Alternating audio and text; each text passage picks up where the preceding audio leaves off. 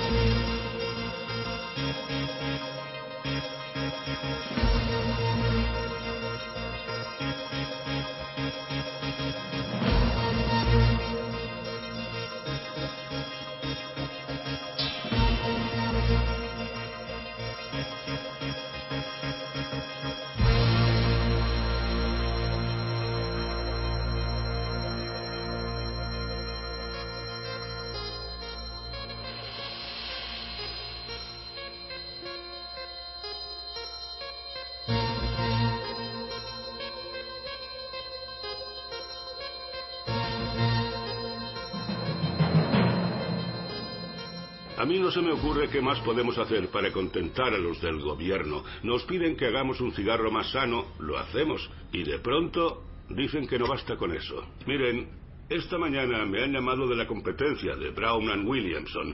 Dicen que el gobierno federal les ha denunciado por los reclamos médicos que han hecho. Sí, lo sabemos, señor Garner, pero comprenda que debido a la manipulación de los medios, el público tiene la impresión de que sus cigarrillos provocan ciertas enfermedades mortales. Manipulación de los medios, para eso le estoy pagando. Nuestro producto es bueno, yo mismo lo fumo. Les comprendo, pero estamos atados. Ya no nos permiten anunciar que Lucky Strike es sano. Creo que tengo la solución. En Sterling Cooper somos pioneros en el campo de la investigación y, según nuestros análisis, los riesgos asociados a su producto no son el fin del mundo.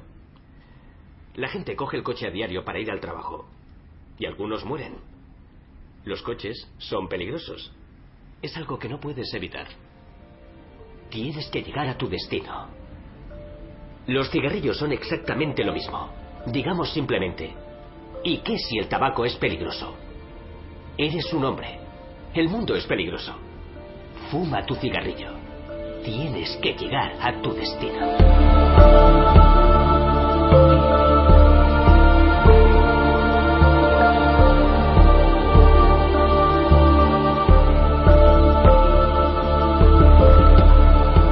Y 33 minutos. Un tema muy serio, muy importante, esta noche en forma de dossier en Milenio 3. Espero que lo disfrutéis con nosotros, porque desde luego implica raíces profundas de la sociedad en la que vivimos, implica comportamientos, implica incluso a desarrollo de sistemas que constantemente repercuten en nuestra psique.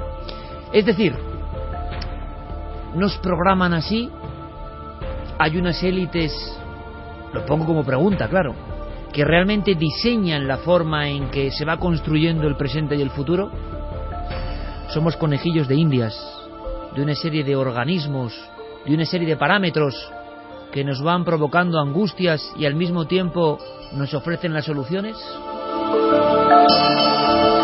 En los últimos años, y vosotros, oyentes milenarios, lo sabéis muy bien, ha crecido la teoría del sistema de la conspiración y al mismo tiempo ha crecido el concepto un poco brumoso, difícil de describir, pero constantemente mencionado de el sistema.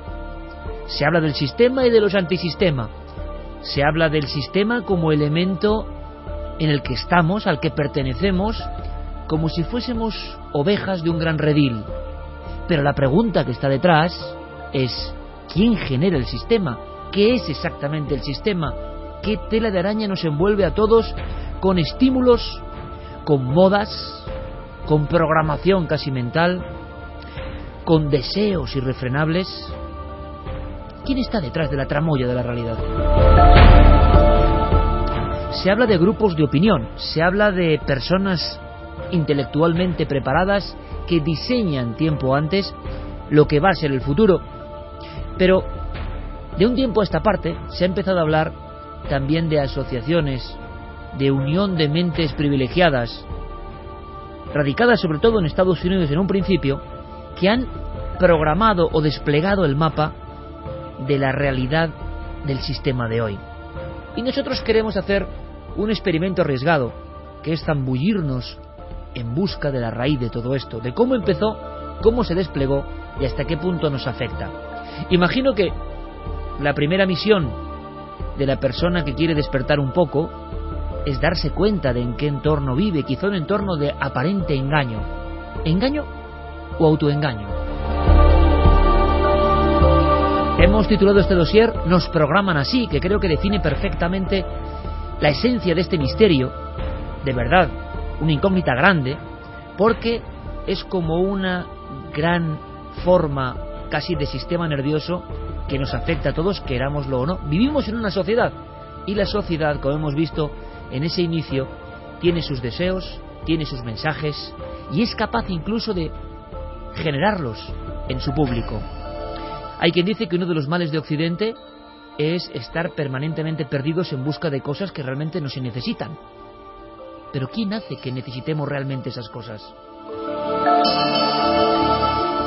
Y sería muy burdo, sería muy sencillo, sería falaz seguramente pensar solo en multinacionales, publicistas, empresarios que necesitan sus ingresos.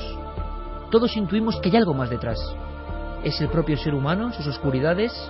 ¿O hay compañías que desde hace un tiempo están perfectamente engrasando sus maquinarias para que poco a poco nosotros vayamos en esa especie de cinta transportadora. Todo esto es qué compras, cómo te vistes, qué quieres ser, estilos de vida. Todo eso como una caja de Pandora que esta noche intentamos abrir.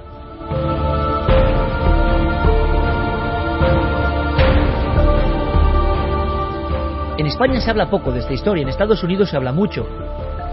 En España no hay mucha gente antisistema en el sentido de que ahora sí, evidentemente se habla, pero siempre con los mismos parámetros políticos. Nosotros queremos ir mucho más allá.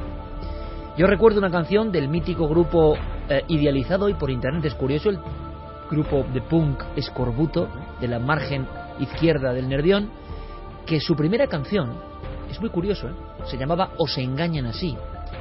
Era muy básica en el sentido eh, lírico, pero ya en los 70 era una especie de ataque a lo que ellos veían, ellos que eran anti todo, y de una vida un tanto lumpen y marginal, ellos cantaban que algo empezaba a sentirse, esa tela de araña cierniéndose sobre nosotros, empezaba a asfixiar al ser humano.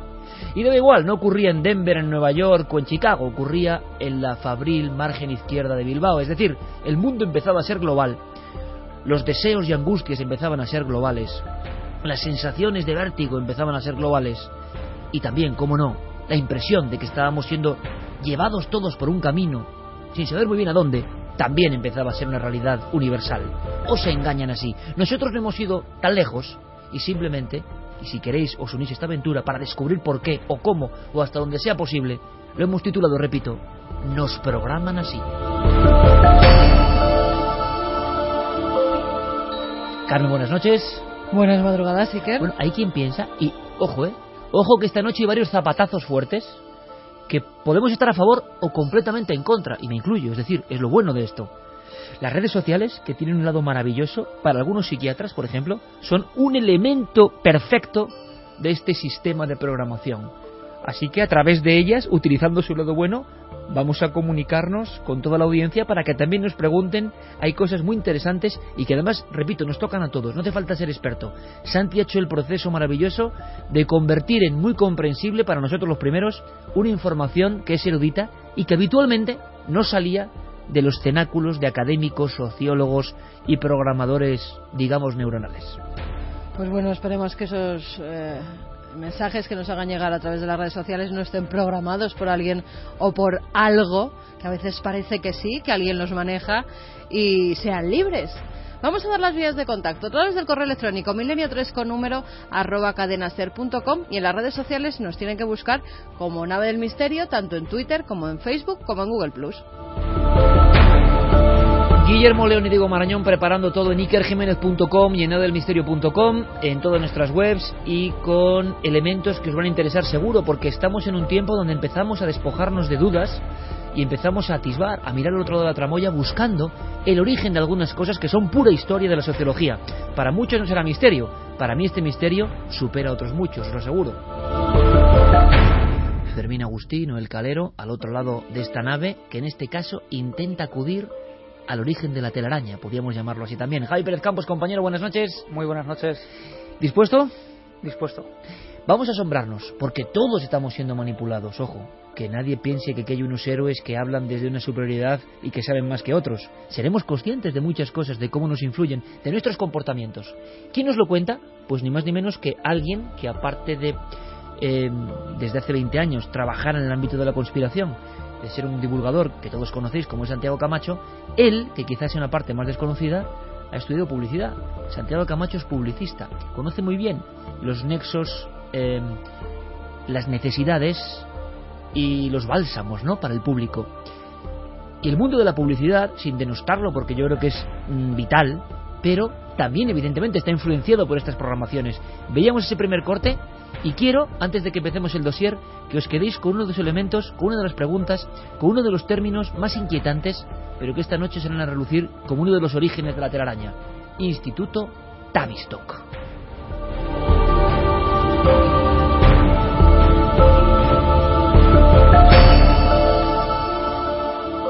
Actualidad en torno a nuestros programas en navedelmisterio.com, el portal hacia lo desconocido.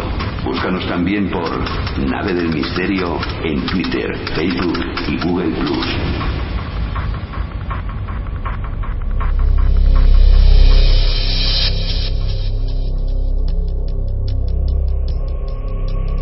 Dossier de verdad creo que para apuntar. Yo estoy aquí con mis apuntes, dispuesto a aprender. ¿Vosotros? Santiago Camacho, compañero, buenas noches. Buenas noches, Iker. Instituto Tavistock. ¿De qué estamos hablando? ¿Cuándo se crea? Pues estamos hablando de probablemente el eje en el cual va sobre el cual va a girar buena parte de nuestra argumentación de esta noche. Porque eh, todos hemos intuido, como muy bien has dicho, que esa sociedad que nos intenta controlar, que intenta mediatizar nuestro pensamiento, nuestras acciones, nuestro voto, eh, prácticamente todos nuestros actos como ciudadanos, eh, parece que subyace como una cierta estrategia, como una cierta coherencia. Pero claro, eh, parece muy de conspiranoico pensar que realmente hay alguien planeando cómo va a ser la sociedad o de qué forma conducir y manipular las mentes de las personas. Y sin embargo, sí existen esas organizaciones. No como tales, no existen unos señores eh, como nos los imaginamos, eh, trajeados y absolutamente entregados al mal, sino que en este caso eh, serían más bien un grupo de apacibles académicos británicos con sus chaquetas de tweed y sus jerseys de punto que están reunidos en clases, en aulas, alrededor de pizarras, trazando ecuaciones, viendo curvas, analizando estadísticas. Básicamente estamos hablando de grupos como este Instituto Tavistock y otros muchos asociados en Estados Unidos, el Instituto Stanford, la RAND Corporation. ¿Qué son estos grupos? Estos grupos son lo que se denominan eh, fundaciones o think tanks que se dedican a, que a analizar el comportamiento social y sobre todo a crear formas de manipularlo. El Instituto Tavistock, según su propia página web, fue creado en 1947 justo después de la Segunda Guerra Mundial y según esa misma página web, sus clientes es una organización sin ánimo de lucro, pero a la que se puede dirigir quién? Pues se pueden dirigir gobiernos, se pueden dirigir multinacionales, eh, se pueden dirigir eh, organizaciones como servicios de inteligencia, partidos políticos. ¿Para qué? Para diseñar estrategias para el eh, manejo de ámbitos como el gobierno, la industria, la salud, la educación. Es decir, básicamente si uno de estos organismos tiene un problema, yo qué sé, eh, mis empleados están descontentos o eh, en eh, mis fábricas del tercer mundo me están organizando huelgas. Pues esta gente se dedica a diseñar esas estrategias para minimizar esos problemas y sobre todo hacerlo de tal manera que los propios manipulados no se den cuenta de que lo están siendo. Esto nace en 1920 eh, bajo el nombre de Clínica Tavistock. Se llama Clínica Tavistock porque eh, un mecenas, eh, Helbrand Arthur Russell, marqués de Tavistock, que es el que le da nombre, decide reunir a un grupo de psicólogos la psicología estaba en pañales en aquel momento que eh, analicen y sobre todo trabajen en los problemas que se han derivado de la Primera Guerra Mundial. Cosas como el pánico colectivo de los bombardeos, lo que se denominaba entonces fatiga de combate, que hoy llamamos síndrome de estrés postraumático, eh, las consecuencias psicológicas de la guerra, cómo minimizarlas en el caso eh, de nuestro bando y cómo, lógicamente, aumentarlas en el caso del bando contrario durante décadas, durante las dos siguientes décadas, cogen muchísimo poder y muchísimo prestigio. Prácticamente ellos crean el concepto de guerra psicológica, que ahora mismo es una, una base de la estrategia militar moderna. Y incluso eh, dicen, y esto ya es mucho más conspiranoico, que eh, el Instituto Tavistock, por ejemplo, está detrás de los grandes bombardeos de los aliados, como el bombardeo de Colonia, a eh, poblaciones civiles, simplemente para ver el efecto psicológico que generaban esas terribles matanzas en las personas que estaban debajo de los bombardeos. Por tanto, 1920, una clínica que pretende, entre comillas, sanar las heridas de un mundo golpeado. Y en 1947, ya sin el término clínica, Tavistock, después de la segunda gran contienda, también para sanar las heridas mentales de un mundo azotado. En 1947 eh, cambia de nombre porque recibe una nueva eh, inyección de capital de eh, otro nombre muy citado en los términos de la conspiración, que es la Fundación Rockefeller. La Fundación Rockefeller pone muchísimo dinero en el Instituto Tavistock, que pasa a llamarse Instituto Tavistock para las Relaciones Humanas. Las premisas siguen siendo las mismas. Eh, analizar las formas en las que se puede modificar eh, la sociedad en beneficio de la causa, por ejemplo, de la guerra. En este caso era otra guerra, era la Guerra Fría. Era una guerra que eh, se libraba en armas, se libraba en las mentes de las personas y, por tanto, era de vital importancia. Al coger la Fundación Rockefeller y aportar este capital, es cuando eh, se hermana, digámoslo así, con otra serie de institutos como los que ya hemos citado en Estados Unidos, en Alemania, en Australia, en diferentes partes del mundo, y se crea una inmensa red de académicos, sobre todo de diversos ámbitos, sociólogos, psicólogos, psiquiatras, eh, politólogos, etcétera, etcétera, cuyo único fin y parece eh, esto una conspiración maquiavélica, pero es así, cuyo único fin es diseñar la nueva sociedad de después de la Segunda Guerra Mundial. Resulta que Santiago Camacho nos ha contado los enjambres unidos de donde van haciendo esa tela de araña que parece que va a rodear al mundo con tal firmeza que todavía seguimos bajo su influjo, evidentemente, porque hablamos de corporaciones que todavía existen. El mundo de 1947 y el de ahora ha cambiado mucho, pero en algunas raíces del comportamiento humano habría que preguntarse, ¿Habrá cambiado tanto? Creo que vamos a escuchar una voz, Santiago, una voz importante que quiero que me cuentes porque tú decías, la mente, la sociedad y la mente, entrar en la mente colectiva de las personas, condicionarlas o llevarlas por un camino o por otro, o que salirse de ese camino sea considerado radical, marginal, y meterse en el camino sea símbolo de aceptación. Al final, todos estamos moviéndonos por esos arquetipos y modos de vida, que será algo de lo que hablemos después, en unos minutos, los modos de vida, cuáles son, quién los instaura, y casi estamos hablando de una tabla, eh, con las chaquetas de tweed haciendo ecuaciones en esas academias británicas o esa academia británica y vemos pura ciencia sociológica, pero aquí su uso parece que es tan maravilloso que genera tales efectos que todo eso va creciendo. Y claro, hablabas de mente, Santi, vamos a meternos en la mente y en alguien que generó una revolución tremenda, compartida por muchos, atacada por otros, el hombre que dice estas palabras, ¿no, Santi?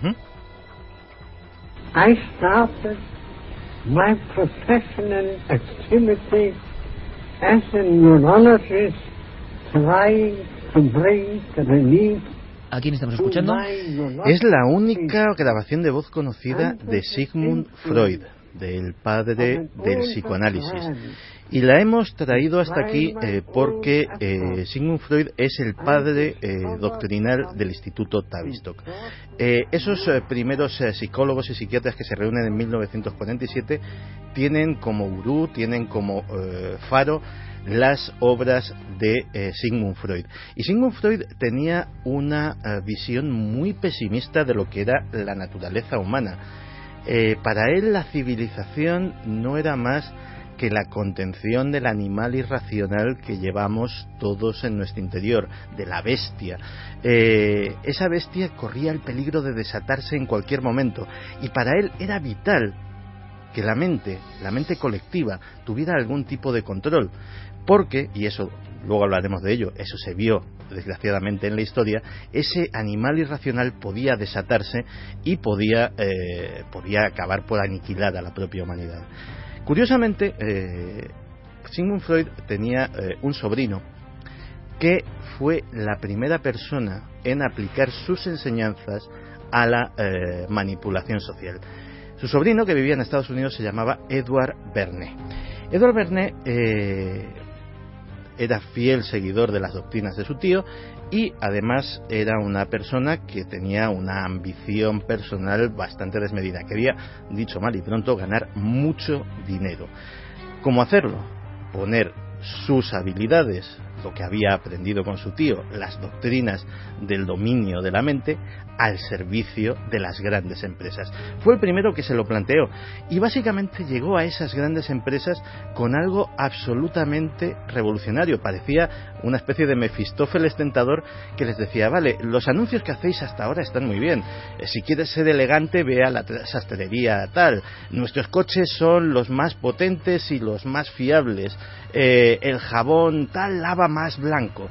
Todo eso está muy bien, pero lo que le estáis ofreciendo a la gente son soluciones a las cosas que necesitan. Yo os voy a enseñar a que deseen las cosas que no necesitan. Estamos metiendo profundamente en la raíz de muchas cosas que hoy nos invaden realmente, que dominan nuestro pensamiento, que nos llevan por unos raíles, simplemente sabiendo que somos víctimas de todo eso, porque a ver quién es capaz de escaparse del todo, se podrá escapar uno en ciertos momentos ¿no? de lucidez, pero nos gustaría saber, como personas curiosas que somos, todavía nos queda algo de curiosidad, y eso es parte de libertad, queremos saber cómo se ha fundado todo esto, todo este prodigioso enjambre en el que estamos metidos. Por tanto, ya hay alguien que con todo el conocimiento, ni más ni menos que de la escuela académica que profundizaba en la mente más importante del mundo, imaginaos con, no es la sociedad de hoy, ¿eh? imaginaos con qué accesos privilegiados a información, a información sobre cómo modificar el comportamiento, cómo hacer desear cosas. Se junta eso con la necesidad imperiosa de dinero y de ego.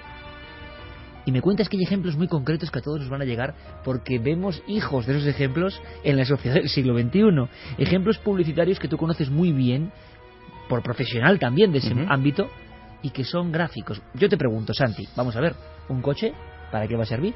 Para ir de un sitio a otro, para poder tener más prestaciones y salir de un apuro, para ir más seguro en todo caso. Pero de repente, o te puede gustar más un modelo que otro, pero de repente este hombre, Verne, sobrino de Freud, segundo escalafón importante en la historia de Tavistock y los que nos programan así, resulta que aporta otras cosas. Y yo te pregunto, ¿qué cosas son esas? Pues eh, él lo que les propuso a todos los empresarios estadounidenses que quisieron escucharle fue sencillamente que los deseos inconscientes de la gente no tenían nada que ver con sus productos, que sus productos servían pues eso, para ir más elegante o para eh, llegar a un sitio más o menos rápido, pero un coche podía satisfacer también un deseo inconsciente, podía satisfacer el deseo de virilidad de ser un elemento que potencie la masculinidad. Él fue el primero que vendió coches con ese concepto. ¿Y cómo lo hizo? ¿Por qué? ¿De qué forma varió? Eh, ¿Cómo los anunciaba? ¿O qué elemento eh, cambió sutilmente en la publicidad o en el mensaje para que el público, repito, fijaos que arma, ¿eh? inconscientemente le gustase más un modelo porque representaba lo más profundo de la virilidad? Claro, hasta Edward Bernet la publicidad era lo que podríamos decir muy naif, era muy sencillita, muy básica, era lo que te estaba diciendo antes. Yo te anuncio el producto, digo sus ventajas objetivas, es decir, este producto es muy bueno, lo fabricamos a mano, va a durar toda la vida y ya está. Y quien quiera que me compre, y busque comprar y si encuentre algo mejor, cómprelo, que, que decía aquel anuncio. A partir de Edward Bernet se empiezan a añadir lo que se denominan subtextos. Entonces ya ese coche da igual que sea más o menos fiable, que vaya más o menos rápido, si resulta que, por ejemplo, lo está manejando un actor como Douglas Fairbanks en la época o Clark Gable, que eran modelos de masculinidad. De repente une el, la imagen, el paradigma, lo mediático de alguien asociándolo al coche. Y curiosamente, ese modelo de masculinidad y si encima iba con una bella señorita muchísimo mejor y si encima la bella señorita eh, por su rostro y su actitud parecía eh, que estaba sexualmente atraída por él mucho mejor y si encima eh, eso sucedía de tal forma que la implicación de que el coche estaba de por medio quedaba sumamente clara en el, en el subtexto del anuncio, pues muchísimo mejor. Fíjate que tenemos otro documento histórico para que veas hasta dónde llegó el poder de Edward Bernays. Una de las primeras industrias que se acercó a él fue la del tabaco y le propuso una tarea absolutamente titánica. Le dijeron, miren ustedes, tenemos prácticamente cautivo al 100% de la población adulta estadounidense, pero de la población masculina. Las mujeres no fuman. Está mal visto, es, eh, es una de tantas cosas. Señor Verne, ¿qué podemos hacer para doblar absolutamente nuestro mercado y tener completamente copado ese 100% de la población, tanto hombres como mujeres. Qué menudo salto, ¿no? O sea, imagínate la propuesta. Pues este hombre tenía una solución. ¿Puede usted conseguir que las mujeres fumen? Y yo dije, déjeme hablar con un psicoanalista. Bueno, llamé al psicoanalista, el doctor Brill, que era discípulo de mi tío, Sigmund Freud y le dije, ¿qué significan para las mujeres los cigarrillos? Estos cigarrillos que ellas no pueden fumar.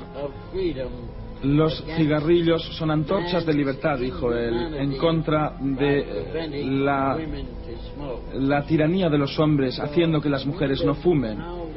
Y me pregunté cómo ese hecho podría hacerse conocido al pueblo de los Estados Unidos. Santi, ¿me estás hablando de que científicos de la mente? Fijaos amigos, la doble cara, ¿no? Científicos de la mente que quieren hacerse ricos mediante el mensaje publicitario subliminal también, están utilizando todos los resortes que no están al acceso del público. Vemos un público sediento de novedades, sediento, por supuesto, de estímulos, y personas que tienen un conocimiento casi prohibido están empleando esos resortes. Saben lo que es el inconsciente, saben lo que es el subconsciente, saben lo que es las represiones, las frustraciones, y por vez primera a nivel científico van a juntar ambos mundos. Y entonces algo que estaba visto como, ojo, antes de esto, casi sucio para la mujer, pernicioso evidentemente, pero que en los hombres se había establecido, y solo cogemos un producto, ¿eh?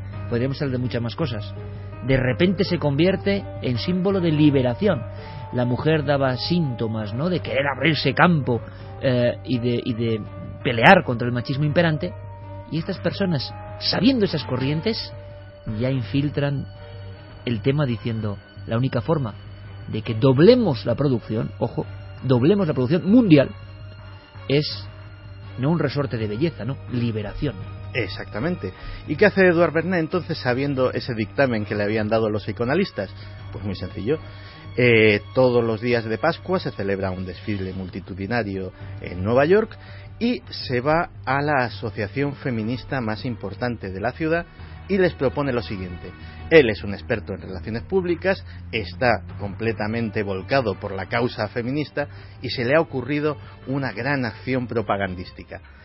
Eh, en ese desfile de Pascua van a ir todas las mujeres de la asociación a desfilar allí y en un momento clave en el que estarán todos los fotógrafos mirando, cada una de ellas de su bolso va a sacar un cigarrillo, lo va a encender en público y se lo va a fumar eh, desfilando por las avenidas de Nueva York.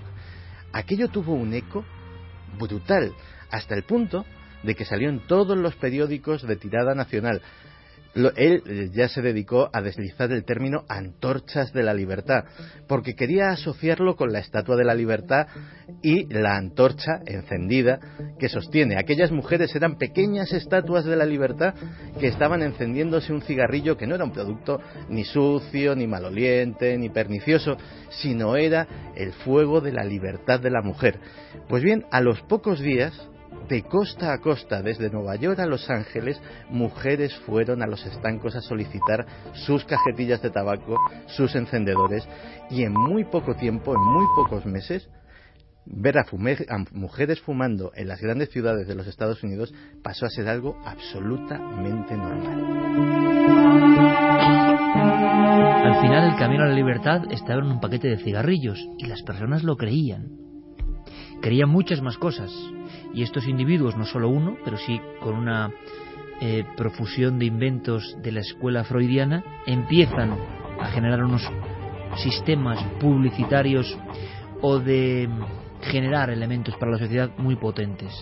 Enseguida verán que el nivel de control de la masa llega a unos límites increíbles. Creo que ellos mismos se vieron superados por los resultados. Se dieron cuenta de que la masa humana, nosotros, somos tan dóciles, nos entran las ideas como en una especie de nexo común que nos recorre a todos como un latigazo de electricidad, es tan fácil programarnos.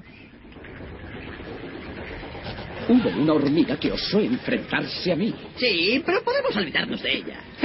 Era una simple hormiga. Tienes razón. Solo se trata de una hormiga. Sí, jefe. Son diminutas. Mm, diminutas. De acuerdo. Supongamos que este grano es una simple y diminuta hormiga. ¿Te ha dolido? No. Bueno, ya ver está. Es una broma. ¿Y qué me dijiste?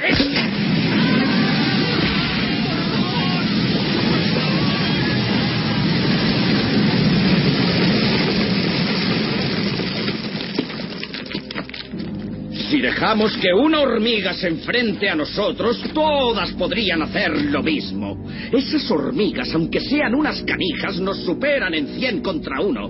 Y si llegasen a esa conclusión, se acabaría nuestra forma de vida. No es cuestión de comida.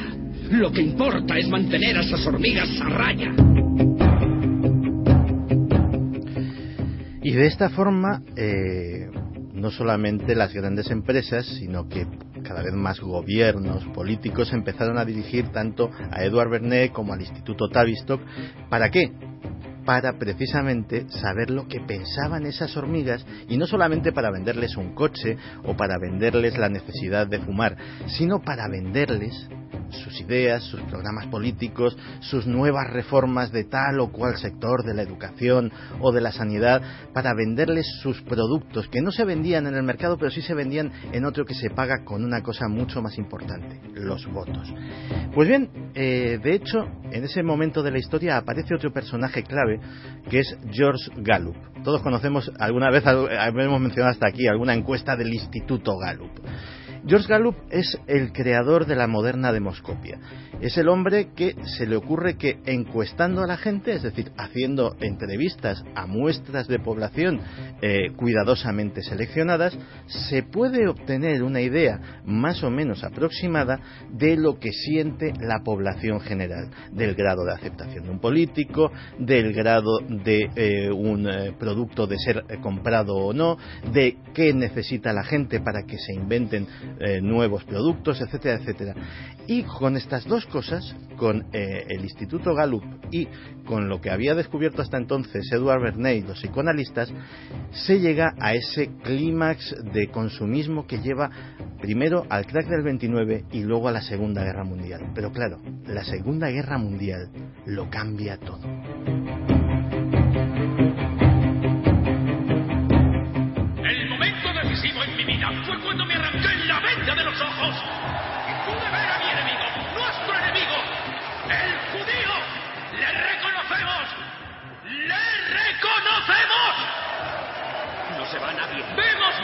Indecencia y su codicia han hecho tambalearse el corazón de una gran nación. Debemos parásito. Debemos acabar con esta plaga en nuestro país. Lo que hoy digamos pronto será olvidado. Lo que hagamos perdurará durante miles y miles de años.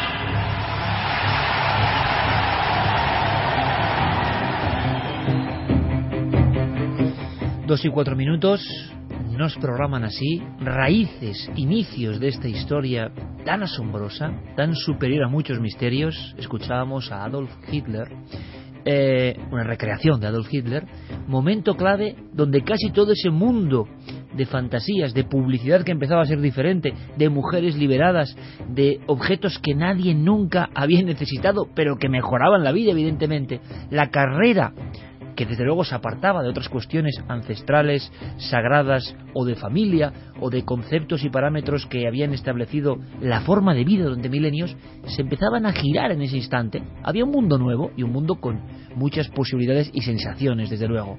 Y como dice Santi, justo antes de que la clínica Tavistock pase a formar parte del Instituto Tavistock, con toda su enjundia, algo pasa que hace que todos los planes de estos programadores mentales varían ligeramente porque han visto un peligro, el peligro de las hormigas cuando se asocian, como ocurre en Alemania, para sorpresa de toda Europa, donde pasan cosas que solo serían propias de la ciencia ficción. Los pueblos podían tener una autonomía, una reacción ante algo que no estaba programada ni estaba en ese guion. Por tanto, los que diseñaban mentes, los que iban haciéndose multimillonarios, pero al mismo tiempo configurando la sociedad, tenían que tomar cartas en el asunto. De vez en cuando, la gente, la masa, se rebelaba.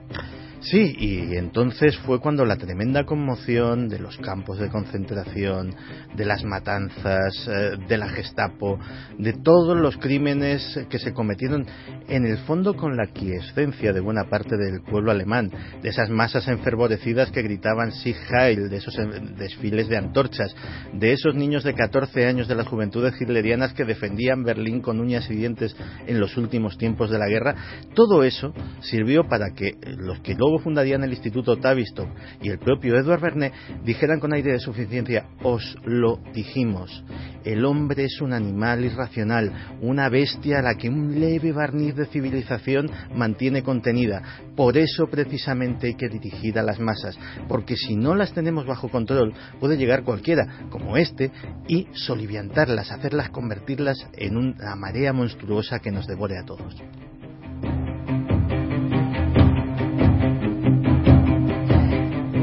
Y así nos metimos en otro escenario completamente distinto, que era el de la Guerra Fría. Entonces, eh, el Instituto Tavistock, con ese eh, recién creado, con esa pátina de además de tener eh, confirmadas, digámoslo así, lo peor de sus doctrinas eh, con la realidad de lo que había sido el Tercer Reich, eh, empieza a tener muchísima, muchísima influencia y empiezan a dictar eh, estrategias para lo que iban a ser los tiempos venideros. Y por ejemplo, una de las primeras cosas con las que se encuentran es que la población tiene miedo. La población tiene miedo a que se repita la guerra y tiene miedo a esa conflagración, a esa tercera guerra mundial entre los norteamericanos y los soviéticos. Tiene miedo a los misiles, tiene a la guerra, a bo- eh, miedo a las bombas atómicas. Y Tavistock propone un sistema revolucionario. Dice, no, no, no, no, no, no, no, no. No os vamos a... Porque claro, lógicamente los gobiernos le preguntan, ¿qué podemos hacer? ¿Podemos controlar este miedo? ¿Podemos hacer que la gente viva más despreocupada? Y entonces os equivocáis. No, no, no, no hay que hacer que la gente viva más despreocupada. El miedo hay que incentivarlo. Hay que hacer que la gente viva con miedo. Ese miedo los hará controlables. No solamente eso, sino que ese miedo, en este caso hacia los soviéticos, hacia los comunistas, nos servirá para venderles cosas, para enemistarles con determinados pueblos. Cuando alguien o algo no nos guste, diremos que es un agente soviético. Cuando una estrategia de otro país eh, interfiera con la nuestra, diremos que está interferid- interferida por la Unión Soviética. Cuando una tendencia social que no nos interese eh, esté eh, propagándose por nuestros países, diremos que es una conspiración del KGB. Estamos ante los momentos del inicio de ese término que se vuelve a emplear hoy con una gran fuerza, porque estamos sometidos a las mismas mareas. Nuestro barco humano del siglo XXI está sometido a las mismas mareas de la ingeniería social. Y no solo eso, sino que además, lógicamente, empieza a preocupar mucho eh, ese, eh, ese fenómeno anómalo que había sido el Tercer Reich. Y, por ejemplo, eh, muchos países, en este caso los Estados Unidos, empiezan a preocuparse por qué hay en las mentes de sus ciudadanos. Porque dice, bueno, lo he dicho muchas veces en esta, en esta misma mesa, si un país que era cuna de filósofos, de músicos, de artistas de todo tipo, que era probablemente la nación más civilizada de Europa seguro y no sé si de la Tierra en aquel momento, se ha visto abocada a esto, ¿qué puede pasar en nuestros propios países? Hasta el punto de que el presidente Truman firma lo que se denomina el Acta Nacional de Salud Mental. ¿Destinada a qué? A controlar los impulsos de la población, a controlarlo de una forma benéfica.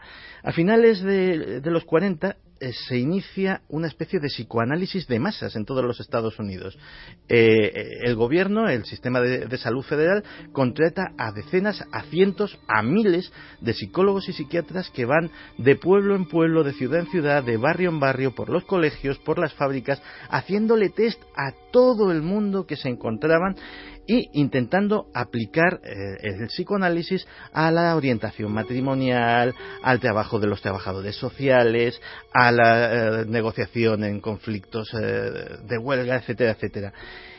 Con todo ello, empiezan a hacer un, un sistema que da lugar a un, a un, descubrimiento nuevo que es muy, muy utilizado por el Instituto Tavistock y por el resto de los aspirantes a aprendices de lujo, que es lo que se llama la investigación motivacional y los análisis de grupo.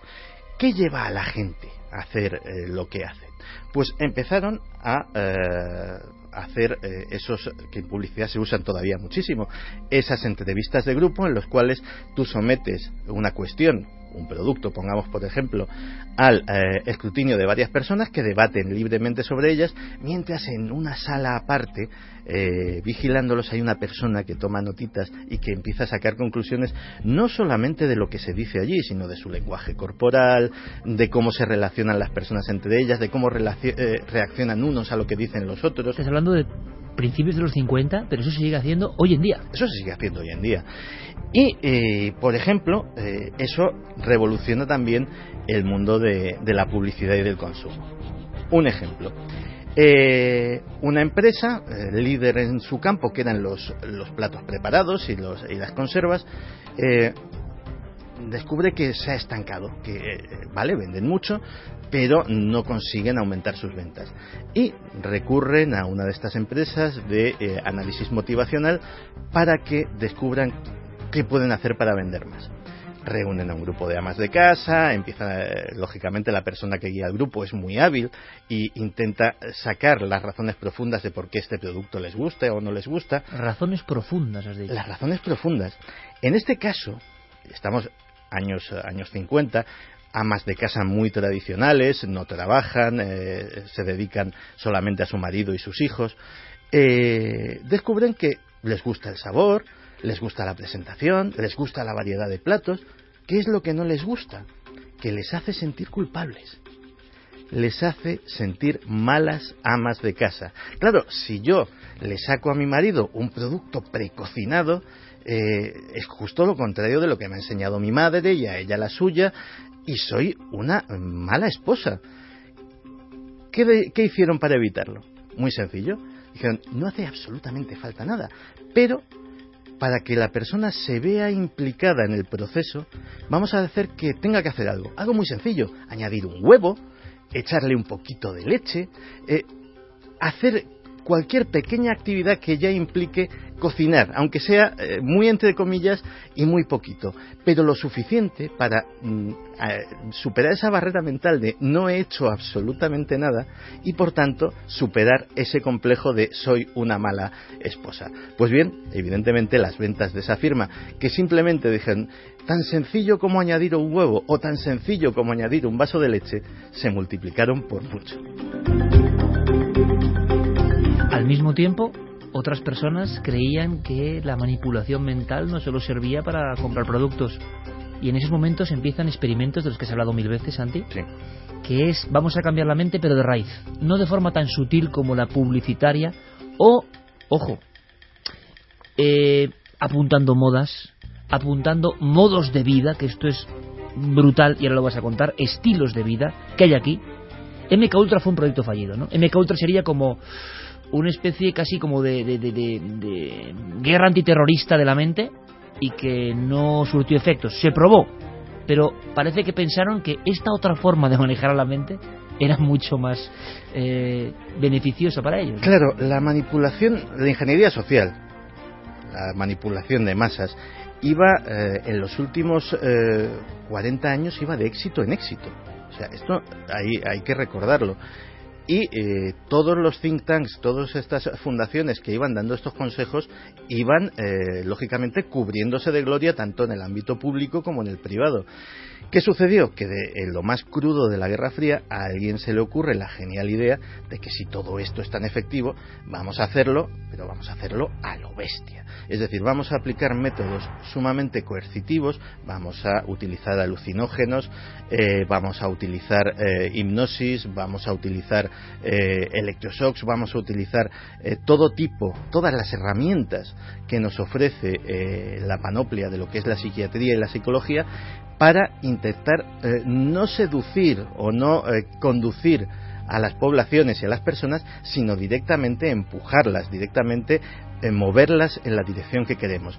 Y se creó el famoso proyecto MK Ultra, proyecto que tuvo un montón de subproyectos a cual eh, más siniestro, utilizando casi todos ellos conejillos de indias que no sabían eh, que estaban participando en tales experimentos, atrocidades como eh, contaminar suministros de agua con drogas de diferente tipo para ver qué efectos tenía aquello en cosas como el absentismo laboral o la conflictividad doméstica o las puntuaciones de los niños en las clases. Es decir, una serie de, de barbaridades que encima, aparte de ser absolutamente atentatorias contra cualquier derecho humano, encima fueron descubiertas. Y ya el escándalo social fue de una categoría máxima. Todo esto además coincide con el apogeo de lo que se denominó entonces la contracultura. De repente eh, hay un montón de gente, los hippies son un ejemplo, pero no fueron los únicos, que eh, empiezan a cuestionarse toda la sociedad que se les ha vendido. Y encima, ya cuando empiezan a tener noticias de que el gobierno hace estas cosas, mucho más. O sea que de repente, por vez primera en toda esta larga historia de la programación social, hay un grupo de rebeldes o subgrupos que empiezan a denunciar. Son los primeros conspiranoicos de la historia moderna, ¿no? Empiezan a decir, oye, que nos engañan así, que no estamos de acuerdo con vuestros modos de vida, ¿no? Y encima eh, surgen eh, en buena parte como eh, efecto secundario no deseado de estos experimentos, porque digamos que la cultura de los alucinógenos y del LSD tiene mucho que ver con el nacimiento de la contracultura. Alucinógenos y LSD que en el fondo son puestos en circulación para probar sus efectos como mm, modulador social, digámoslo así. Entonces, eh, directamente cuando está en su punto más álgido las protestas contra la guerra de Vietnam, cuando los eh, jovencitos eh, europeos eh, están en la playa de Brighton eh, dándose tremendas palizas entre mods y rockers, eh, cuando empiezan a pasar una serie de cosas que el sistema no entiende, porque directamente se le ha ido de las manos, alguien dice, nos hemos equivocado. Nos hemos equivocado y hay que cambiar el rumbo por completo. Y entonces es cuando se pasa lo que yo denomino de 1984 a un mundo feliz. Hasta entonces, el sistema de coerción social era eso, era muy coercitivo, era muy como esa novela de Orwell, como 1900 1984. Las cosas impuestas casi por la fuerza. El modelo de un mundo feliz era diferente. El modelo de un mundo feliz era una ilusión de libertad. Puedes hacer prácticamente lo que quieras y vas a tener diversión, y vas a tener bienes materiales, y vas a tener drogas.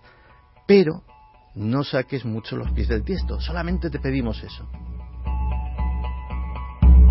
De la coacción directa, a veces fracasada como en MK Ultra, a esa seducción. Muchos piensan que hoy en día, y lo decíamos, y vais a escuchar luego cosas sorprendentes, todo ese mundo que tenemos ahora, que a mí me parece fascinante, de conocimiento, por ejemplo, a través de la red, hay conspiranoicos que piensan que no deja de ser más que el eco de esa ilusión que nos han planteado para tenernos tranquilos y desde luego no libres, ¿no? Las redes sociales lo mismo, hay quien lo opina.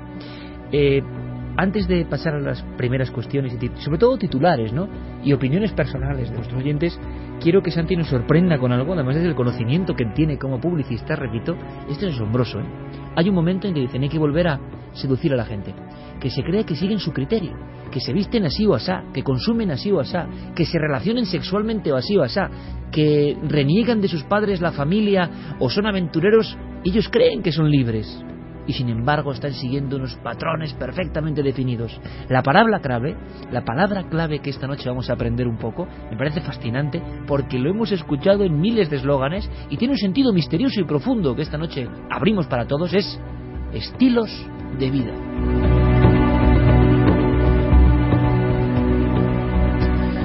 Pues sí, con este panorama que te he descrito, el Instituto de Investigación de Stanford, recordemos, una de las podemos llamar filiales o... Tavistock eh, estadounidense. Sí, digámoslo así, que son organizaciones hermanas, lleva a cabo un macroestudio en todo el país con miles de entrevistas.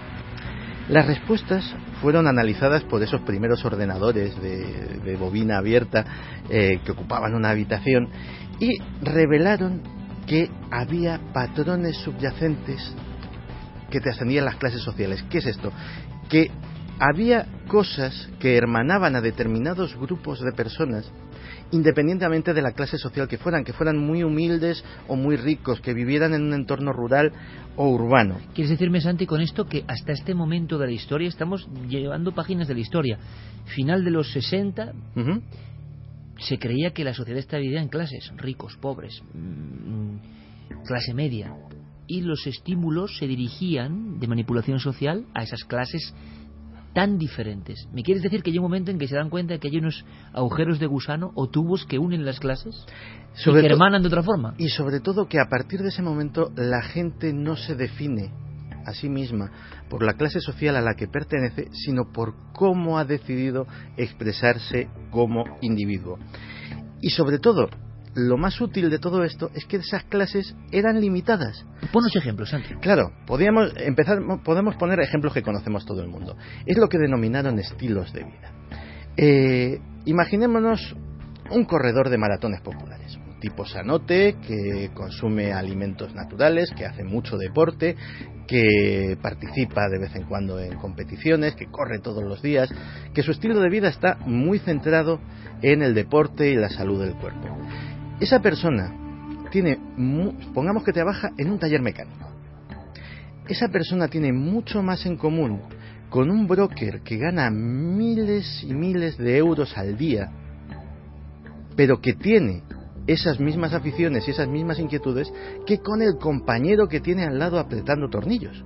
La afición, el deporte, cualquier cuestión ajena resulta que los une como clase mucho más allá que su pertenencia social. Claro, puede ser una persona que está muy volcada, por ejemplo, imagínate una persona con una tremenda conciencia política, una tremenda conciencia social, que participa en movilizaciones, que eh, está, eh, que va a manifestaciones y que eh, está todo el día, pues en sus conversaciones y en sus charlas públicas teniendo eh, ese eh, leitmotiv que sería esa conciencia social. Pues esa persona que iría al estilo de vida concienciados sociales tendría muchísimo más que ver con otros concienciados sociales, independientemente eh, de si viven en Barcelona o en una población pequeñita de, Galicia, que con su vecino de al lado. ¿Qué tipos de modelos de vida o estilos de vida los investigadores a final de los 70 sacaron como claves y que tú has empleado incluso en tu trabajo antes de dedicarte a todo esto, porque son los grupos a donde van determinados mensajes concretos. Esto me parece interesantísimo. Hay, mm, las formas de dividir los, eh, los estilos de vida dependen, eh, digámoslo así, del producto. Y insisto que cuando hablo de producto no estoy hablando solamente de cosas que se pueden comprar en las tiendas, sino un candidato puede ser un producto. Es decir, eh, dependen de lo que les queremos vender. Es decir, podemos hacer estilos de vida en función de la política y haríamos una clasificación otra clasificación de estilos de vida sería, pues eso, en función de, eh, de los bienes de consumo que consumen, de sus expectativas vitales. No es lo mismo eh, un eh, soltero urbano que un padre de familia numerosa rural, pero, por ejemplo, eso, un padre de familia numerosa rural tiene mucho más en común con su homólogo en una gran ciudad que con el, soltera, el soltero de al lado de su casa. Es decir, todo eso servía para una cosa muy sencilla. Stanford creó un cuestionario con solo 30 preguntas clave. 30. Con esas 30 preguntas podían clasificar en aquella eh, primera fase de aquello a la gente con una precisión tal que la encasillaban directamente en un estilo de vida. Y entonces ya solo bastaba con que el producto, servicio o idea que les intentasen vender se pudiera convertir en un emblema de su estilo de vida. Hey, yo compro esta ropa porque es la que llevamos eh, los que pensamos o los que actuamos así. Hey, yo voto a este candidato porque es el que defiende mis ideales de tal o de tal otra cosa. Hey, yo compro este coche porque es el que llevamos la gente que tenemos este estilo de vida. Aquello cambió para siempre la idea de la manipulación social, porque hasta entonces fue un salto como el de Edward Bernet. Hasta entonces era inocente desde el punto de vista de que intentaba categorizar a millones y millones y millones de personas de la misma forma. Es decir, este producto va para la clase media. Digámoslo así que se fallaban muchos tiros, porque la clase media como, como conjunto, en el fondo el gran descubrimiento de Stanford era que no existía. No existía la clase media, ni existía la clase obrera, ni existía la clase alta. Existían otras clases que nadie había visto entonces, pero a las que se le podían dirigir los impactos con muchísima más precisión y con muchísima más efectividad.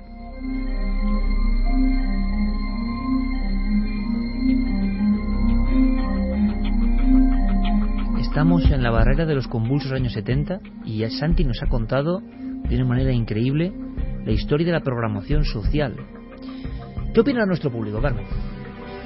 Pues la verdad es que reflexiones, algunas de ellas eh, bastante profundas, porque la mayoría de las personas que, que, nos han mandado un mensaje pues están de acuerdo en que estamos manipulados y además nos dejamos manipular. Nos engañan así.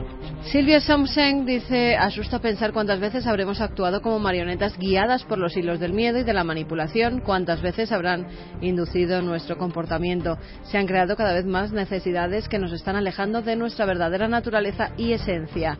¿Será por esto que este mundo parece cada vez menos humano?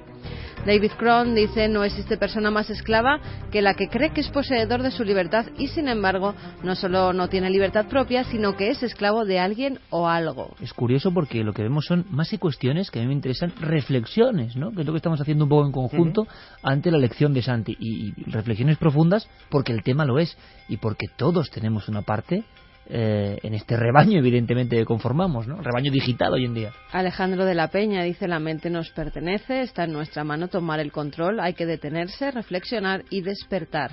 Marta Almodóvar, y aunque sabemos que nos manipulan, no podemos librarnos de esa tiranía. Así de débil es nuestra mente. José Arreola Mendieta, totalmente cierto lo que señala Santi: con el miedo se controla mejor a las masas. Silais Valis dice la manipulación y no solo a nivel de consumismo, es a todos los niveles. Nos dicen cómo tenemos que vivir, cómo tenemos que trabajar. Manipulados al 100%, tenemos que hacerlos más ricos consumiendo lo que ellos quieren que consumamos.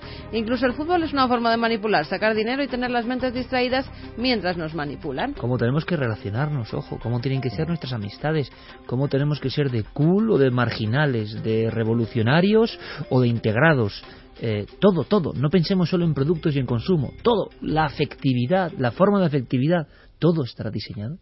Rafa Campos dice nos tienen controlados, pero por distintas razones. A unos porque no se enteran, a otros porque mientras a ellos no les afecte lo que hacen prefieren no enterarse y a otros a los que si quisieran podrían acabar con lo que hace esta gente porque tienen los medios y el dinero para hacerlo. A esos de vez en cuando les dejan pillar las miguitas del pastel para que estén callados y miren para otro lado.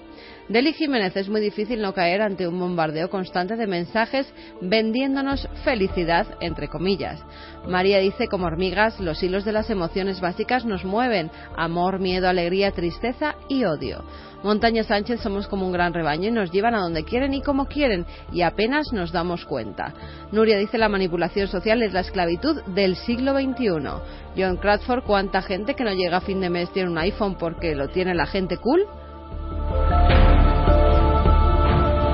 Y hablaríamos no por hablar de marcas o modelos o cuestiones, ¿no? sino elementos, la sensación de que vas a dedicar tu vida a conseguir una serie de elementos que son más vitales que un sinfín de cosas que realmente son tu potencial, tu luminosidad. Eh, me gustan las reflexiones, seguiremos escuchándolas. Bueno, y, incluso se pregunta Gallagher, por ejemplo, y si Milenio 3 es del gobierno y es todo un experimento para ver cómo reaccionamos a esos experimentos falsos. Pues mira, ya es el bucle sobre el bucle, ¿no? Yo desde luego lo que sí que sé es que estos temas habitualmente no se cuentan. Seríamos la punta de lanza, ¿no? Estaríamos aquí pagados por el Instituto Tavistock, que creo que paga muy bien, así que, en fin, eh, desde luego a mí me gusta que la mente conspiranoica dude hasta de nosotros, eso no está nada mal.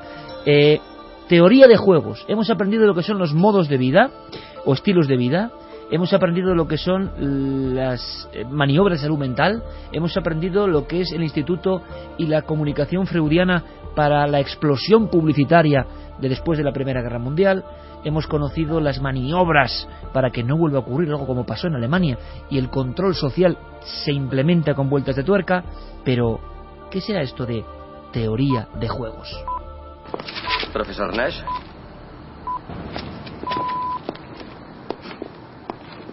William Parcher. El manda más. A su servicio. ¿Qué puedo hacer por el Departamento de Defensa? ¿Viene a darme un aumento? Demos un paseo. Un trabajo impresionante en el Pentágono. Sí, lo fue. Oppenheimer solía decir, el genio ve la respuesta antes de la pregunta. ¿Conocía a Oppenheimer? Su proyecto estaba bajo mi supervisión. ¿Qué proyecto? Hmm. Ese proyecto. No es tan sencillo, ¿sabe? Acabaron con la guerra. Incineramos a 150.000 personas en un momento. La gran hazaña, gran sacrificio, señor Parcher. Las convicciones son un lujo para aquellos que se mantienen al margen, señor Nash. John Nash, Santi. Pues sí, la última persona yo creo que nos imaginábamos que iba a aparecer en esta historia. Es John Nash, el genio matemático que muchos eh, conocimos a través de la película de la que hemos oído un fragmento, Una mente maravillosa, y que eh, durante la Guerra Fría trabajó para la Rand Corporation. La Rand Corporation era otro de estos think tanks que eh, también tenía sus uniones con Tavistock. Su trabajo era desarrollar lo que se denominaba la teoría de juegos. ¿Qué era esto? Básicamente, eh, en la estrategia nuclear de la Guerra Fría, lo que hacía falta era una forma de predecir con detalle lo que iba a hacer el enemigo, si alguien iba a atacar, quién iba a apretar primero ese botón eh, fatídico que soltaría todos los misiles uno de los grandes eh, de las grandes contribuciones que trajo la Guerra Fría fue precisamente la teoría de juegos. Si no hubiese habido Guerra Fría, no hubiese habido teoría de juegos. Ahora se utiliza para muchas cosas, hasta para el control de los semáforos. Pero en aquella época era vital, porque hacía falta predecir aquello. La teoría de juegos es algo muy sencillo. Se basa, por ejemplo, en las jugadas del póker. El póker es un juego en el que todo el mundo miente, en el que todo el mundo es enemigo y en el que eh, básicamente es muy difícil, o la base del juego es predecir precisamente la actitud, eh, lo que va a hacer esa persona que tienes enfrente con cinco cartas que no sabes exactamente cómo son. Pues bien, eh, los técnicos de RAND lo que intentaron fue desarrollar una teoría, un programa de ordenador que supiera jugar al póker, pero que sabiendo jugar al póker también sabría adivinar las intenciones de los soviéticos. Y llegaron a determinadas conclusiones muy interesantes. Gracias a la teoría de juegos se inventó esa cosa que mantuvo, esa cosa terrible que mantuvo el mundo en equilibrio durante décadas que se llamó la doctrina de destrucción mutua asegurada. La única forma de sujetar a los soviéticos para que nos atacasen era tener tantos o más misiles que ellos, de tal manera que la destrucción que no compensase lanzar ese órdago que era lanzar el primer ataque porque tu destrucción estaba también asegurada.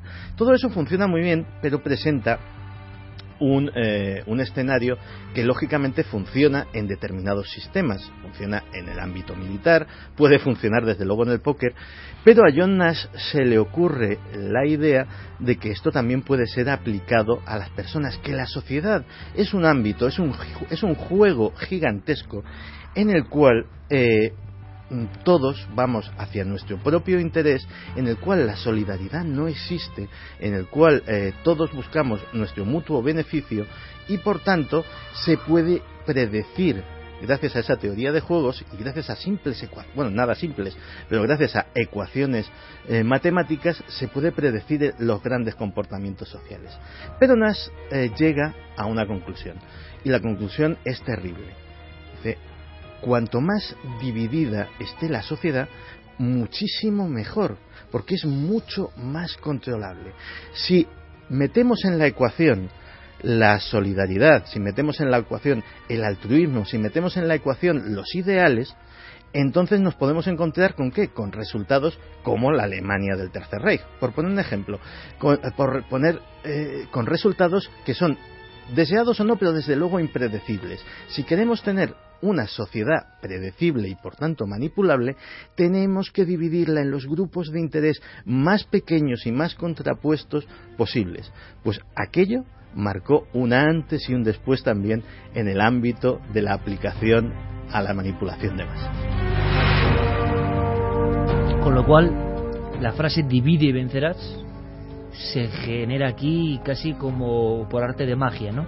División, fragmentación de la sociedad, eh, ego, hedonismo, el individuo y su autosatisfacción permanente sin pensar, por supuesto, ni siquiera en su entorno, y hasta ese punto llega la historia, que desde luego, Santi, te digo que es de libro, sinceramente te lo digo, que en este momento del juego, en este momento de la historia, que hemos visto que hay como capas, Santi me lo contaba en la redacción y es curiosísimo, y no es, y además yo creo que la publicidad tiene mucho de arte también, ¿eh? que no es, pero es un sistema más, como es, ojo, tan culpable como la comunicación, la que estoy haciendo yo ahora mismo, ¿no? Los medios y tantos otros.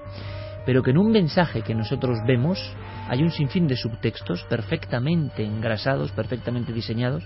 Y me decía Santiago, si tú, Iker, ves un anuncio y no lo entiendes, me ha dejado un poco inquieto. Es que no es para ti. Es que no va dirigido a ti. Quiere decirse que hay todo un estudio de por qué y a dónde. Si tú no lo has entendido, la mano que sale por la ventanilla, o tantos elementos que dices, poner cualquiera, o, te ríes de él, o te parece chusco. No, no, no lo estás entendiendo. Pero hay una ciencia absolutamente exacta, científica, que se está dirigiendo a ti para proponerte unos estímulos. Pero lo mismo de los medios, ¿eh? lo mismo de cualquier elemento social. Pero a mí me ha sorprendido que en este proceso de división de la sociedad para convertirnos, hombre, yo lo decía ayer en la Noche del Misterio, que es la primera que hicimos en el Palacio de Linares, y luego os comentaré, gracias a todos, de verdad, el afecto increíble que nos disteis, una vez más. Pero yo lo comentaba. Eh, uno de los días yendo al plató he estado a punto de atropellar a dos personas que iban cruzando la calle no por paso de cebra con el iPad en la cara y uno en una bici, con el móvil en una bici. Un ciclista con el móvil en la mano y tú dices, la división ayudada de la tecnología actual es ya brutal. Cada uno en su pequeño mundo, en su pequeña tableta, sin levantar los ojos, que en Murcia han tenido que poner señales para que por favor en el paso de cebra desconectes o no llames o, o no es tan importante, ¿verdad? Por tanto, hay quien piensa, el último y refinado full equip de la manipulación social son algunos elementos de los que no podemos despegarnos. ¿Será así o no? Bueno, en esta, en esta fragmentación de la sociedad, porque a alguien le interesa, y yo lanzaría aquí una cuestión, a alguien y a nosotros mismos. No pensemos solo en los de sombrero de copa y gran gabán y qué malos son los de la multinacional y qué angelitos somos nosotros. No, ojo, porque nosotros accedemos fácil, fácil, ¿eh? Nuestra, nuestro lado más oscuro accede fácil, fácil a esa especie de, de sueño durmiente. Bueno, la familia. Hay un momento en los años 70, fijaos qué interesante, en que la familia, que ha sido cuna del ser, epicentro del ser, educación del ser, desde las cavernas, existen pinturas rupestres de padres e hijos, madres y niñas en las cavernas, juntas, 35.000 años. Años 70 del siglo XX, algunos de estos programadores, que es de película de misterio lo que estamos contando, de verdad, se les ocurre que el último reducto de disolución es la familia. Hay que atacar la última célula que mantiene cohesionada a alguna gente. ¿Y cómo se hace, Santi? Pues sí, porque eh, este enunciado, que a muchos les puede parecer como muy eh, teórico, muy etéreo de, John Nash, revoluciona las ciencias sociales. Quien crea que no le afecta, mire, muchos de nuestros oyentes trabajarán en, en una gran empresa. Pues gracias a esto se, se descubre lo que se llama el análisis de sistema. El análisis de sistemas es lo que hace que tu jefe te plantee una serie de objetivos. Eso antes de John Nash y de ese enunciado no se hacía objetivos que tienes que cumplir, que recibirás una paga de incentivos si los cumples y que eh, eh, recibirás una bronca tremenda o quién sabe si el despido si no los cumples. Eso empieza con la teoría de juegos. Claro, porque básicamente dicen las organizaciones, como las empresas, como eh, las organizaciones públicas, etcétera, se tienen que mover lógicamente por el gran motor, que es el interés egoísta de los individuos. Vamos a ofrecerles incentivos a base de cumplir objetivos y eso, gracias a la teoría de juegos, hará que la empresa, que el ministerio, que lo que sea, funcione. Pues eso tiene una serie de ramificaciones que se extienden por toda la sociedad y que lo contaminan todo hasta llegar a lo que tú acabas de decir, a la familia. Un alumno eh, distinguido de Tavistock que se convierte en esa época en un eh, psiquiatra de moda, con eh, libros bestseller, apariciones en televisión, eh, una auténtica personalidad pública, giras de conferencias por todo el mundo, R.D. Lange eh, coge las teorías de Nash, que tampoco olvidemos que estaba quejado de esquizofrenia paranoide, y siguiendo la teoría de juegos, enuncia la teoría de que la fuente de toda patología mental es la familia. Un campo de batalla constante en el que individuos egoístas se dedican a manipularse los unos a otros y eh, a jugar con la autoestima de los demás. Esa es, esa es su idea base, esa es eh, la, eh, el cimiento de todos esos libros, de todas esas conferencias, de todas esas apariciones en televisión, y la gente le escucha y se convierte en una personalidad pública. A través de los medios y de la fuerza de la televisión, en este caso. Efectivamente. Y curiosamente, eh, la familia como institución, la familia tradicional, la familia extensa, llámalo como quieras, es curiosamente no sé si por sincronía o porque realmente había un núcleo de idea que estaba eh, esparciéndose de manera interesada, es en ese momento cuando esa eh, idea de la familia tradicional empieza a caer en decadencia. Empieza la famosa decadencia de la familia, eh, la gente que tiene una familia numerosa empiezan, eh, lejos de ser ejemplos eh, de nada, empiezan a aparecer eh, unos absolutos inocentones, lo realmente liberador es vivir cuanto más solo mejor, etcétera, etcétera. Y estamos viendo cómo esa teoría de John Nash, que son un montón de números en una pizarrita, que no pintaban nada, que parece muy etérea, tiene consecuencias sociales tangibles en el señor que no puede cumplir sus objetivos o que hace trampa para cumplir sus objetivos en la empresa o en el ministerio o en la organización que sea, o eh, las personas que empiezan a ver su propio núcleo familiar como un entorno hostil y agobiante. Si quedaba una página en esta historia que se produce en el siglo XX y que tiene pasos, si los pensamos, yo creo que terroríficos, ¿no? ¿Para qué contamos esto? Primero, para ser conscientes, es que si no eres consciente, estás siendo manipulado, por lo menos eres manipulado consciente, así que a lo mejor se te ocurre hacer algo. La psiquiatrización de la sociedad. Pero antes de, de que te cuente una cosa, vamos a escuchar al doctor Gaona, que sobre este asunto de la familia tiene unas revelaciones absolutamente increíbles. Un psiquiatra. Bueno, justamente esta misma semana pudimos ver en los medios de comunicación que el número de personas, por ejemplo, solitarias que solas en nuestro país ha alcanzado su máximo en muchísimos años. Esto tiene que ver también con la ingeniería social.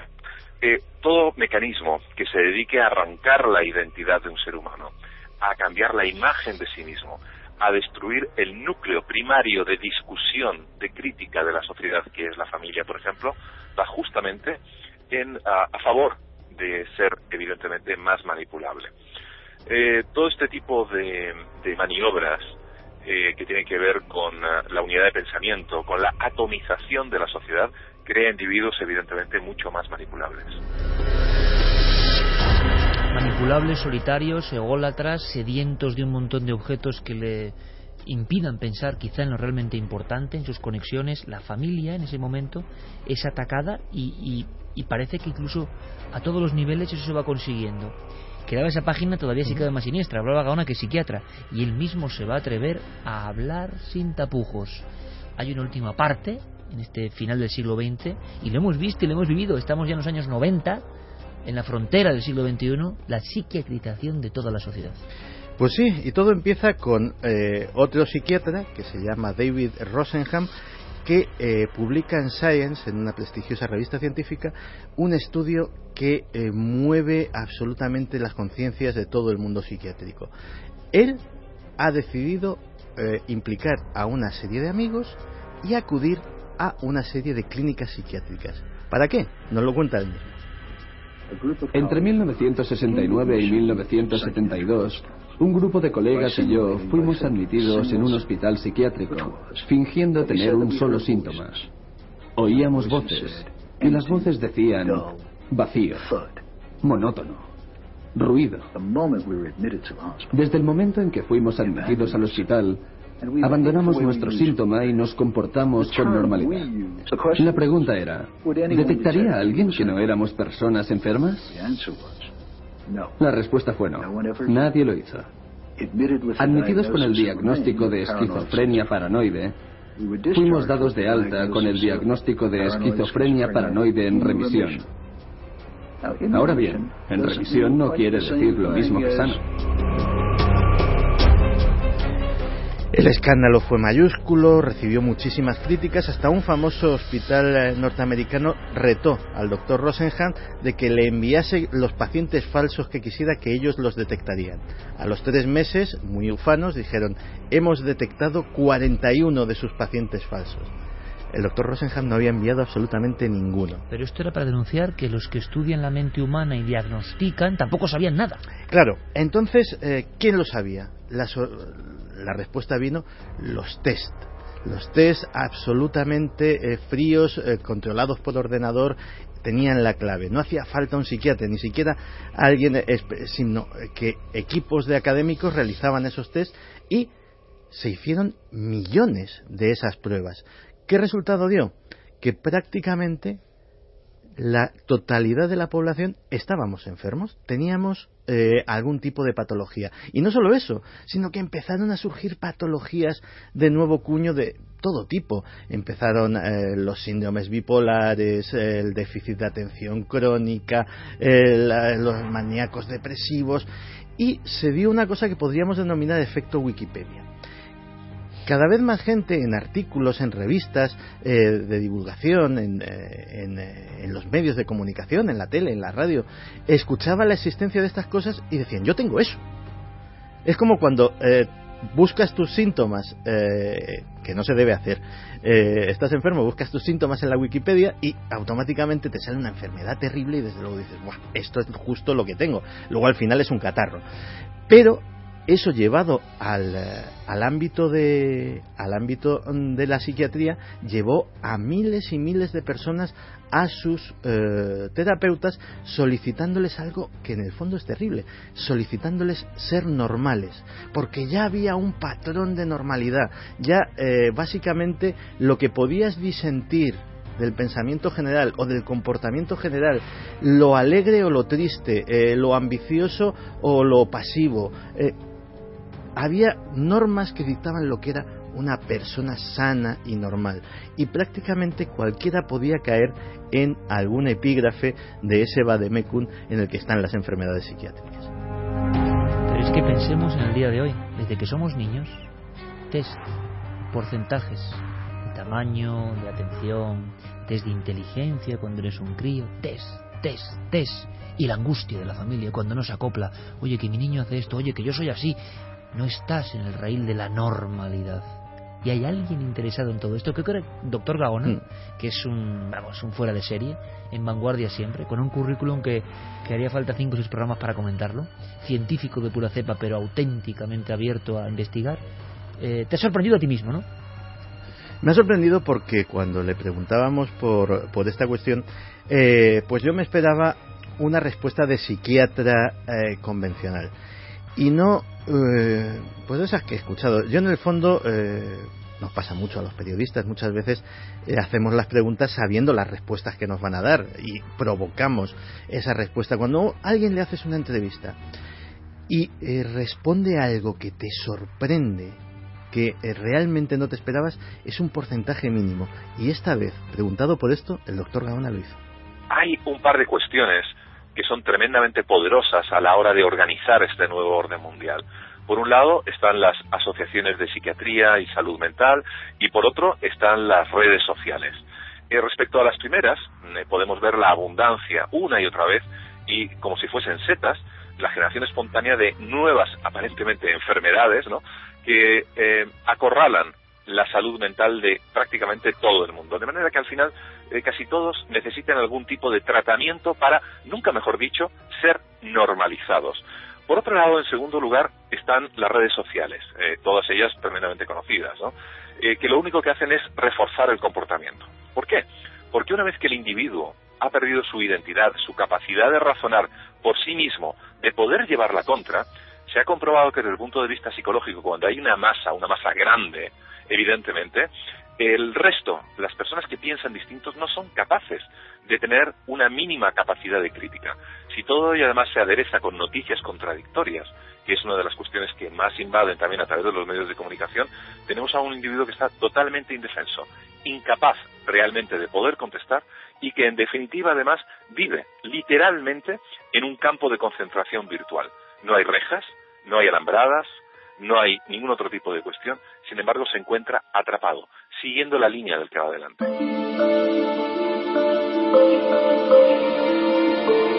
Dos y 49 minutos, el psiquiatra, el científico, doctor José Miguel Gaona, con, un, con una declaración que es para volver a escucharla. Como escucháis tanto este programa por internet, volver a escucharla. Un campo de concentración virtual en el que nos creemos muy modernos y muy libres y solo seguimos conductas preestablecidas con el temor a ser distintos a los demás. Y fíjate que este viaje lo querría acabar con una reflexión. Después de, todo esto, lógicamente, eh, incluso la industria farmacéutica empezó a tener respuestas. El famoso Ritalin que se, eh, en Estados Unidos se, se, da a los niños con síndrome de déficit de atención, que es una patología que hasta su propio creador dudaba que existiese. Eh, los eh, inhibidores de, la recaptación de la serotonina, que han sido los antidepresivos o de los medicamentos más alegremente prescritos, yo creo, de la historia. Eh, toda esa gente eh, acudía a sus médicos, a sus psiquiatras, porque decían, yo quiero ser normal. Y la reflexión quiero, con la que quiero acabar este, este viaje, no sé si tenebroso o esclarecedor, es que si Edgar Allan Poe o Mariano José de Larra, o Nietzsche, o Goya, o Dalí, o Beethoven, o Luis Buñuel, o Napoleón Bonaparte, o Winston Churchill, hubiesen ido en su juventud a sus psiquiatras a decirles yo es que soy rarito, yo estoy triste, eh, yo pienso cosas extrañas, deme una pastilla para ser normal. Nos hubiésemos perdido obras literarias, acontecimientos históricos, pilares del pensamiento, cuadros y películas maravillosos.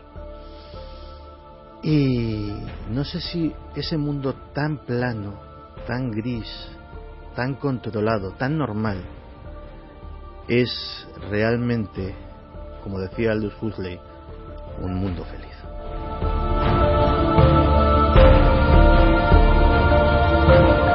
Programa, un dossier diferente para reflexionar una lección magistral de Santiago Camacho una vez más. Nos quitamos el sombrero. Yo hace poco hacía un comentario sobre ser diferente en cuarto milenio y desde luego no sabía todo esto que nos ha enseñado Santi hoy.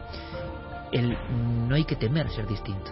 No hay que temer ser distinto, porque a veces hasta el ir de distinto también está programado. ¡Ey! Si eres distinto, consume esto, haz esto, piensa así y sea un gran antisistema.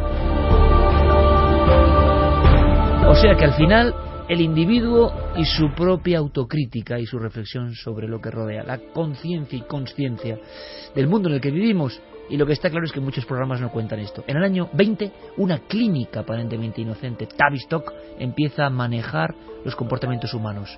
Se va fraguando una historia que os hemos contado, por vez primera, creo, de forma vertebrada. Una historia que, parafraseando a Santi, creo que es doblemente terrorífica y esclarecedora. Vamos con mensajes. Dav Martínez dice en pleno 2015 nos creemos más libres que nunca, pero en realidad estamos mucho más vigilados de lo que pensamos. Sara, no interesa ver que alguien salga del redil. Si lo hace hay que tacharlo de loco y raro antes de que llame a más gente. Juan dice la cuestión es si tenemos opción a no ser manipulados. Santi. Santi. Pues eh, yo creo que sí. Eh, yo creo que la obligación, la primera obligación que tenemos todos con nosotros mismos es eso, ser nosotros mismos. Y hombre, lógicamente, eh, cuando nos compremos un capricho, cuando hagamos, eh, tengamos algún impulso irracional, que los tengo yo. Y hoy, todos, hoy y he tenido todos. alguno. Y todos somos Los te- humanos, ¿no? Los tenemos, tanto. los Yo- tenemos yo todos. continuamente. Pues también eh, es bueno pensar si realmente esa idea ha surgido de nuestra cabecita o nos la ha plantado alguien ahí. Estar siempre vigilantes, o por lo menos intentarlo, eh, es un camino, no es eh, un... eh, me planto aquí y a partir de mañana no me va a manipular Me voy a la cueva, ¿no?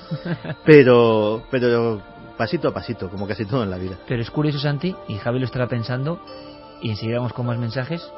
Eh, Santi no estuvo ayer en la conferencia que yo di, pero hay ciertos nexos de unión poderosísimos, ¿no? Entre reencontrarte lo que, lo que importa. Yo ayer con muchos amigos, en la primera noche del misterio, hablé de En busca del alma. El alma no como concepto religioso, sino con lo que de verdad nos, nos da fuerza, lo que de verdad nos llena de entusiasmo, lo que nos conecta con algo más importante. Todo lo que ha contado Santi es alejarnos completamente de ese algo importante y sumirnos en un mundo donde solo queremos ser como los demás, planos y ser, por supuesto, aceptados por lo que también son normales, con un temor enorme a hacer cualquier cosa distinta. Ángel dice las grandes marcas de ropa estudian hasta los olores y colores de las tiendas para fomentar las ventas. Noemi Terán, el programa de hoy es perfecto para los estudiantes de marketing y publicidad como yo. Gracias. Rodrigo, cuando más deseamos lo que, te- lo que no tenemos, más cerca estamos de no desear nada útil y no valorar lo que tenemos. Lotan nos controlan a su antojo para su beneficio. Tenemos que despertar y salir de esta matrix que han creado. Illuminati Nacemos con aptitudes que poco a poco nos van arrebatando, tanto a nivel social como educativo. Nada ni nadie programados de pieza a cabeza en esta matrix incomprensible y aberrante. Gracias por tocar estos temas, sea cual sea el resultado en la mesa de debate. Lo importante es sembrar. Un Pero es- abrazo. Es, curioso, Carmen, Javi, porque ayer hablábamos en esa charla entre amigos con imágenes de la poda sináptica, es decir, de cómo los niños tienen una capacidad superior a la nuestra y al llegar a los siete años hay unas partes del cerebro que se han dormido para siempre, para siempre. Y uno piensa, ¿y no será que todo esto que ha contado Santi ya empieza conscientemente a machacarnos? Bueno, y yendo un poco a la conspiración, quizá esto podría, no sé, podríamos viajar a miles de años atrás. Quizá la conspiración eh, de, de manejarnos como una masa se inicia ya no en el inicio de la religión, sino cuando se institucionaliza la religión, cuando se empieza a utilizar eh, a la masa y se produce esa pérdida de la identidad, esa pérdida de las creencias de cada uno, eh, cuando se inicia también la política, el agrupar a la gente en determinados núcleos que nos separan también ideológicamente del resto. Quizá eh, podríamos retrotraernos a mucho El antes, debate es de eterno, los años ¿no? 20. No, no, es que te- tiene mucha razón Javi, o sea, esto es eh, tan antiguo como el mundo. Lo que hace tan terrible lo que hemos contado aquí es que eh, hasta, hasta ese momento todo esto se hace de una forma artesanal. Es decir, eh, hay tipos como Maquiavelo, eh, hay como el propio Napoleón Bonaparte. Pero esto es nunca mejor dicho de un sistema a Pero favor. de repente esto se industrializa y se cientifica. Se genera una serie de métodos fríos con ordenadores, con tablas, con test, con encuestas que eh, convierten lo que antes era la inspiración de, ma- de un líder más o menos carismático o más o menos loco en algo implacable. Luego también se pone encima de la mesa un tema bastante difícil que es eh, el que plantea Lady Lara de Rimendel que dice los que somos diferentes de niños hemos sufrido el bullying. También es cierto, ¿no? Aquel Claro. que destaca por ser diferente en algo hace que la masa La masa burricie, vaya por ellos. la burricia absoluta que además cree que hace lo correcto, claro, machacar al distinto. Exactamente. Dani Montes dice la humanidad va encaminada a ser simplemente un rebaño manejado por un grupo reducido de pastores y varios perros labradores ayudando. Siempre ha habido arañas tejiendo sus telas. Todos estamos enganchados a ellas desde que nacemos y desde el principio de los tiempos.